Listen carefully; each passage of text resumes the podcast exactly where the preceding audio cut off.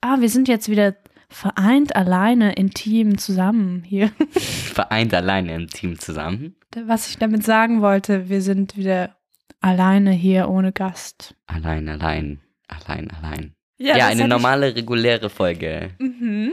Mit euren Best Friends. Also wir sind Freunde, ihr seid einfach irgendwelche Leute. Vielleicht fangen wir einfach an. Intro-Musik. Din, Din, din, din, din, din, din, Ah.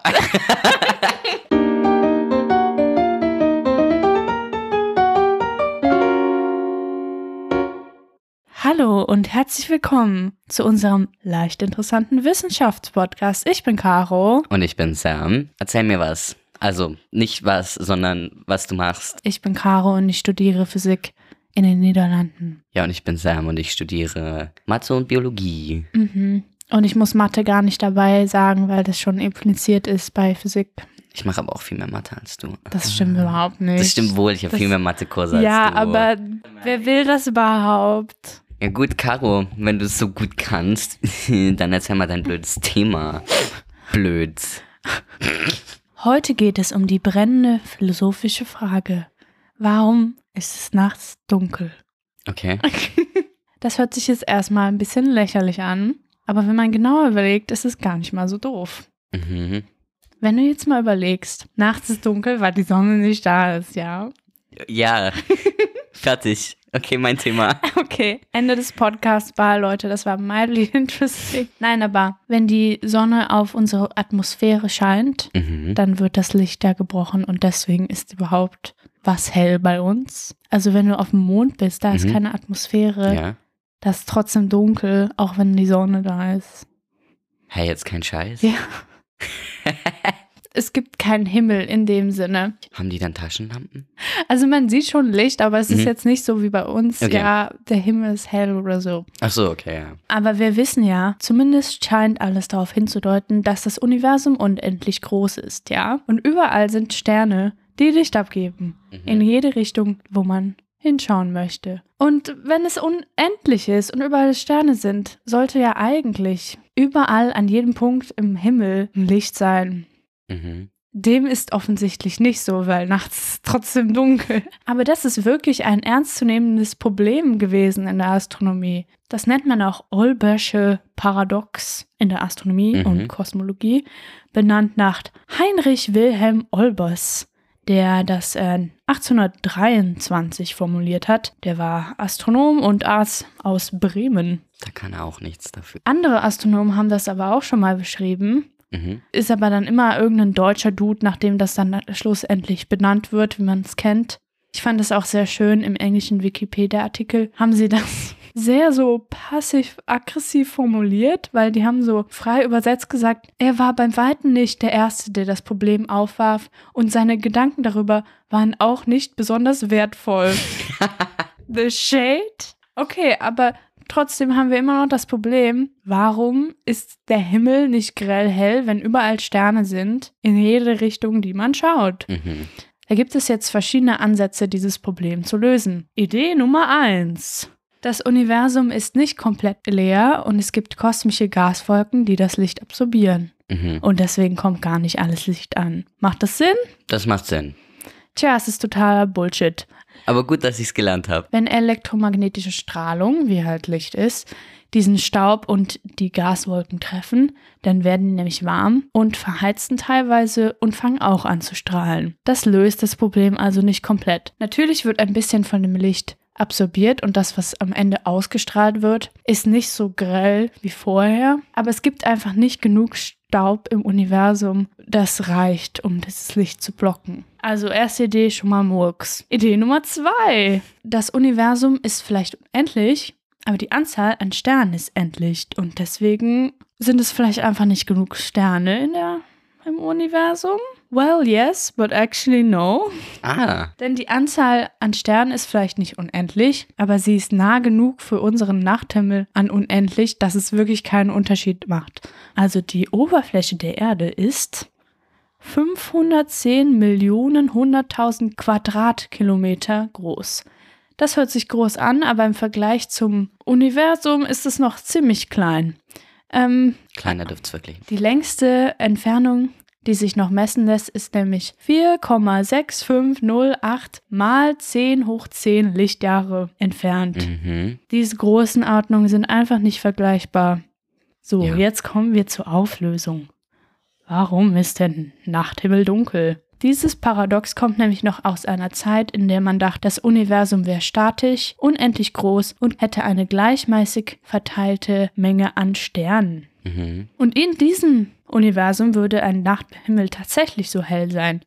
Das Ding ist aber, das Universum gibt es ja nach unserem Stand der Dinge gar nicht schon immer. Dieses Licht von den weit entfernten Sternen hatte noch gar nicht genug Zeit, um bei uns anzukommen. Mhm. Das ist dieser gleiche Funfact, den man immer hört, so von wegen, ja, wenn man in den Nachthimmel schaut und du schaust dir einen Stern an, dann siehst du gar nicht diesen Stern, wie er jetzt gerade ist, sondern wie er halt vor ein paar Jahren war. Zum Beispiel Alpha Centauri, das ist der nächste Stern bei uns, abgesehen jetzt von der Sonne. Der ist nämlich vier Lichtjahre entfernt. Wenn wir den am Himmel angucken, dann sehen wir den, wie er ja 2017 war. Mhm. Es gibt einfach eine Grenze, an dem Licht noch zu jung ist, um an uns ranzukommen. Und außerdem ist das Universum gar nicht statisch, sondern dehnt sich aus. Mhm.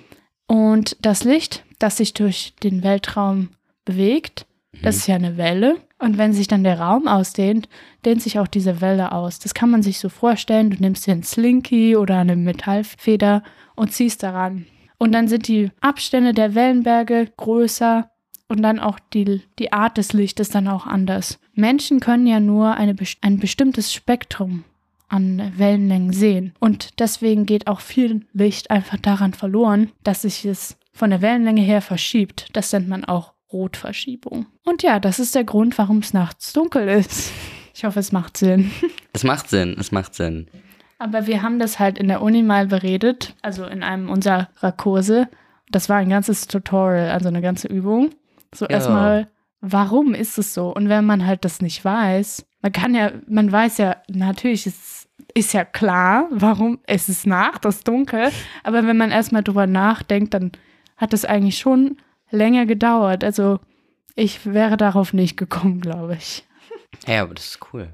Und ich finde halt auch cool, dass man halt so, also es ist ja ein bisschen banal, man guckt einfach Mhm. nach draußen und darüber kann man schon Sachen über das Universum lernen. So. Das klingt ein bisschen cheesy, aber ja. Das klingt wie so ein Bewerbungsschreiben. Boah, ja, so ähnlich klingt auch mein Bewerbungsschreiben, das ich so bei unserer Uni geschrieben habe. Irgendwie so, boah, ja, ich würde gerne wissen, was das Universum zusammenhält, ja.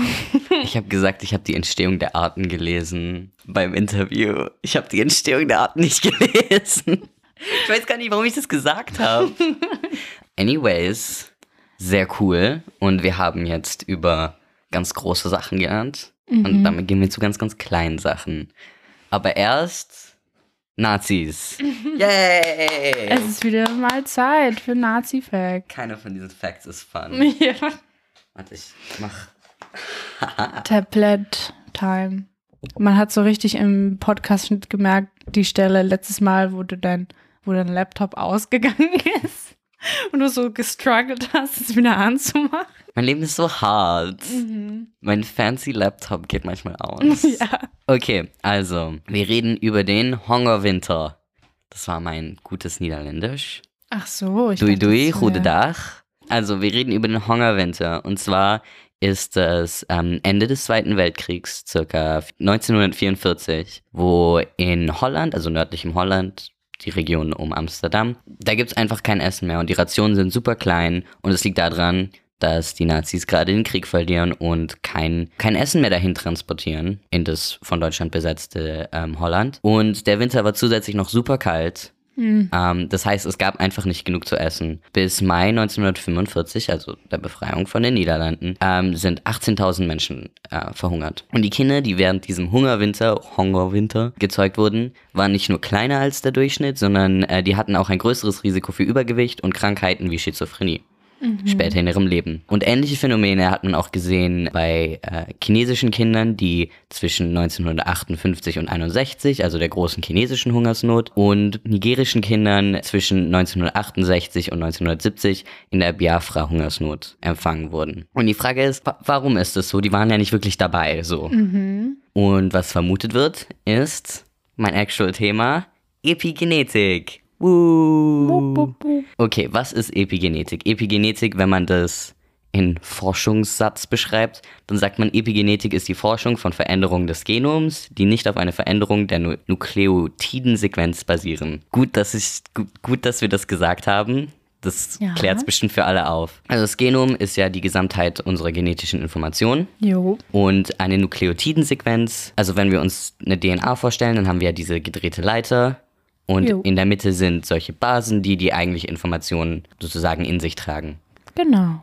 Genau, und ähm, wenn diese Basen sich nicht verändern, aber die Information, die von dem genetischen Code äh, vergeben wird, sich verändert, dann ist das eine Veränderung des Genoms, die nicht auf einer Veränderung der Nukle Nukleotidensequenz basiert.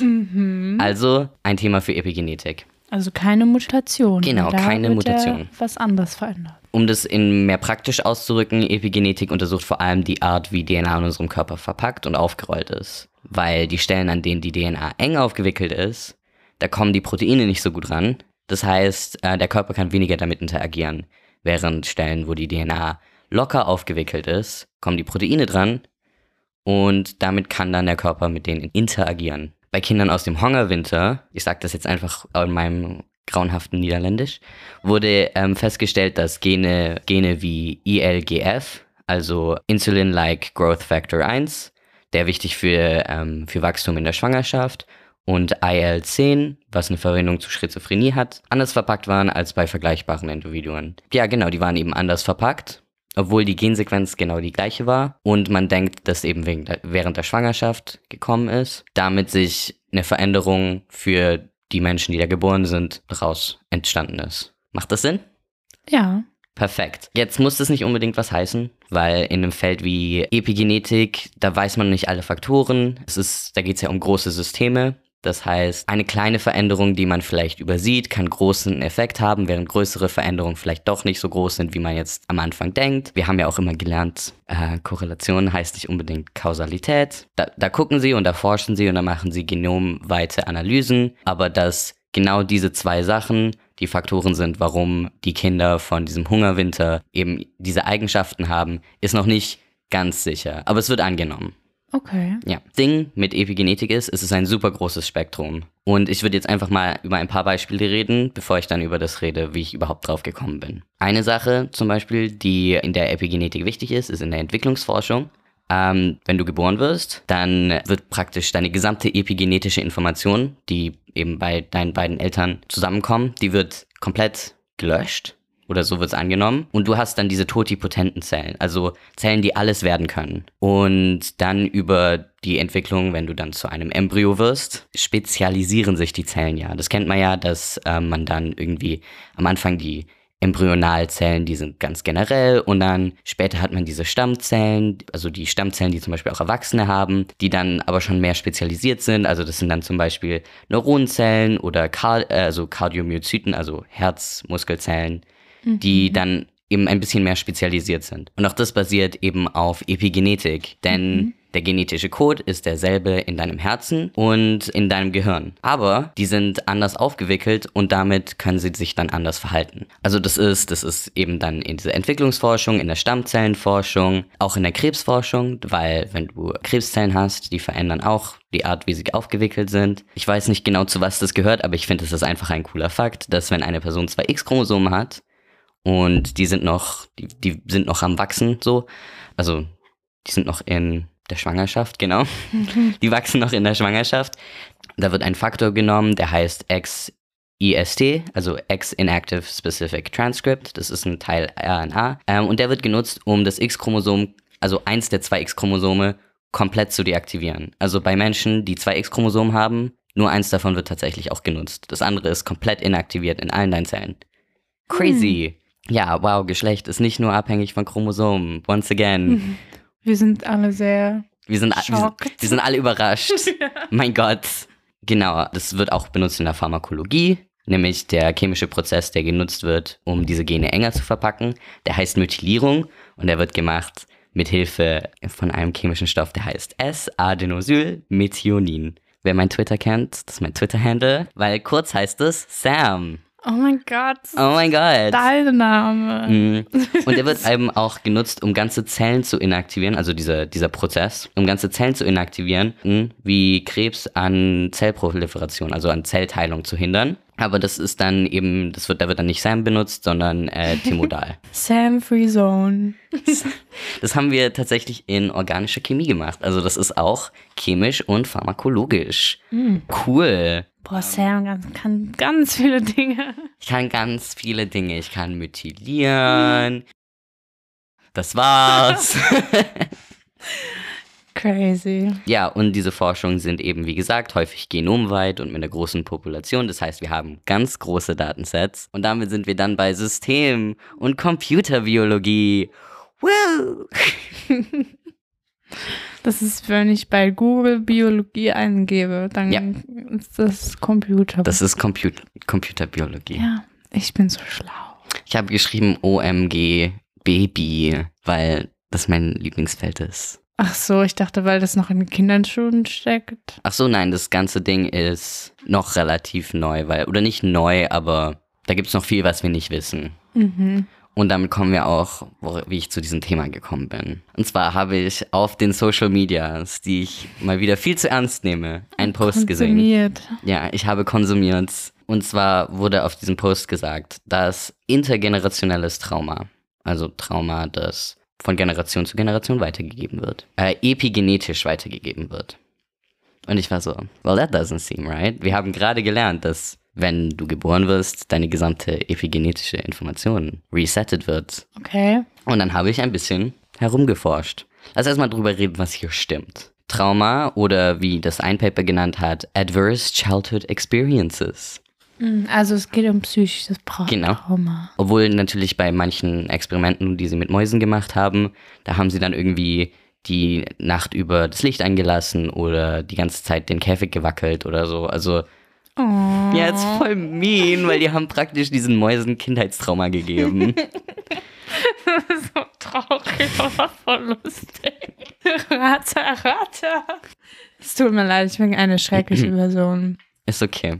Ja, Ähm, die können einen Effekt auf die epigenetischen Eigenschaften einer Person haben. okay. Das wird nicht nur angenommen, sondern da gibt es auch verschiedene Forschungen dazu. Und das sieht mir relativ steady aus. Das war auch so in Nature und so. Da war ich so, okay. Sie haben auch Studien gemacht mit Opfern von Suizid, die Kindheitstrauma haben und verglichen mit Menschen, die gestorben sind, die kein Kindheitstrauma haben, nehmen sie an. Also ja, Menschen, die plötzlich verstorben sind, aber nicht unbedingt Suizidopfer und haben auch da Unterschiede in der Epigenetik gefunden. Und wir haben ja auch Dinge wie diese Hungersnot, äh, die sogar Korrelation zeigen, ähm, die pränatal ist, also bevor man geboren wird. Was aber genau angenommen wird, ist, dass bei Empfängnis die gesamte Epigenetik resettet wird. Daher kommt eben auch diese Pluripotenz von den, die nennt Blastomere, das sind so die allerersten Zellen, die ein neues Kind in Anführungszeichen hat. Und Pluripotenz war, dass sie viel können. Pluripotenz heißt, die können alles werden, wenn Ja, sie groß okay. sind. Das heißt, die epigenetischen Marker, die eine schwangere Person trägt, aber nicht während der Schwangerschaft induziert werden, werden nicht weitergegeben. Mhm. So ist gerade der Stand der Forschung. Das heißt, intergenerationelles Trauma wird nicht epigenetisch weitergegeben, so wie wir gerade stehen. Mhm. Es heißt nicht, dass es nicht Theorien gibt. Es gibt Forschung, wo das eben mit den Mäusen, wo sie dann mit den Mäusen am Käfig wackeln und dann bei de- den ihren Kindern ähm, die Empfängnis für Stimuli getestet wird. Man, man ist halt noch nicht so weit, dass man sagen kann, das wird weitergegeben. Mhm. Und Zumindest nicht epigenetisch. Zumindest nicht epigenetisch, genau. Ja, das, was, was man da eigentlich sagen kann, ist, das ist ein Punkt von wissenschaftlicher Debatte. Es gibt Leute, die stehen da voll dahinter und die sagen, boah, epigenetisch wird, Epigenetik kann weitergegeben werden, wir wissen nur noch, noch nicht wie. Aber wir haben auf jeden Fall noch keine konkreten Beweise. Und das wird dann trotzdem so im Internet weitergegeben wie Fakt. Mhm. Und ich finde, das ist immer so ein bisschen so, yo. Vor allem, weil das ist ja, also jetzt bei diesem Trauma-Ding, da geht es ja auch ein bisschen darum, sich so selbst zu validieren und Ja. zu sagen, ich fühle noch Trauma von Generationen vor mir wegen Rassismuserfahrung XY. Und dann kann man sagen, boah, ich habe eine Basis in, naja, härterer Wissenschaft als jetzt Sozialwissenschaft, Ja. ja, Sozialwissenschaften. Wo ich mir denke, eigentlich sind Sozialwissenschaften komplett ausreichend, um das zu erklären. Vielleicht kann man die einfach ein bisschen ernster nehmen. So. Das ist aber jetzt meine persönliche Meinung, da kommen wir jetzt in meine persönliche Meinung. Mhm. Ähm, aber ja, das habe ich gesehen und das fand ich ein bisschen worrying, weil wir leben ja in einem Anti-Science-Zeitalter und so. Aber gab es je ein Pro-Science-Zeitalter? Irgendwo bestimmt mal. Ich meine, wir sind ja eigentlich sehr pro-Science, solange die Science das sagt, was wir wollen. Ja, da könnte man eigentlich auch mal eine ganze Folge drüber machen. Ja, Ja. okay. Epigenetik ist generell sehr interessant. Ja, das finde ich mega krass. Ja. Ich bin eigentlich fertig sonst. Ah, okay. Ja. Methylation. Acetylation. Ja. Letzte Folge war echt äh, professionell im Vergleich, aber man muss es abspeisen. Also neue Zuhörer, die, die, die ganz vielen neuen Zuhörer. Ganz neuen Follower. Ja. Ähm, es, wird, es, geht, es geht nur noch bergauf von hier ab. Gut, was haben wir heute gelernt? Nachts ist es kälter als draußen. Ne? Das ist das, was die ganze Zeit in meinem Kopf war. Ich war so, da gibt's einen Spruch. Da gibt's einen Spruch, das ist irgendwas mit dunkel und nachts. Nachts ist und dunkel, kalt. dunkler als draußen. Das ist wahr. Ja, nee, heute Science haben wir Science Fact. Heute haben wir gelernt, dass die Welt nicht ein kompletter Helligkeitsstrahl auf unseren Augen ist, weil das Licht noch Zeit braucht, um uns zu erreichen. Und dass das Universum sich stetig ausweitet. Und von mir haben wir gelernt, ähm, was Epigenetik ist und in, wo das überall angewandt wird. Ja. Ja. Ich hoffe, ihr habt eine schöne Woche. Ich hoffe, ihr überlebt mit unserem zwei Wochen Release-Format. Ich weiß, es ist sehr hart. Auf uns zu verzichten. Wie gesagt, könnt ihr Bugtails hören oder so. Hi Lorenz, hi. Ist okay, dass Jasmin nicht mit uns sprechen will. Shade. It's fine. It's fine. It's fine. I'm fine. It's fine. Gut, meine Freunde. Der Sonne. Lasst es euch gut gehen. Wir verabschieden uns. Because it's our podcast. And not and not yours. Das ist so ein schönes Ende. Tschüss. Ciao.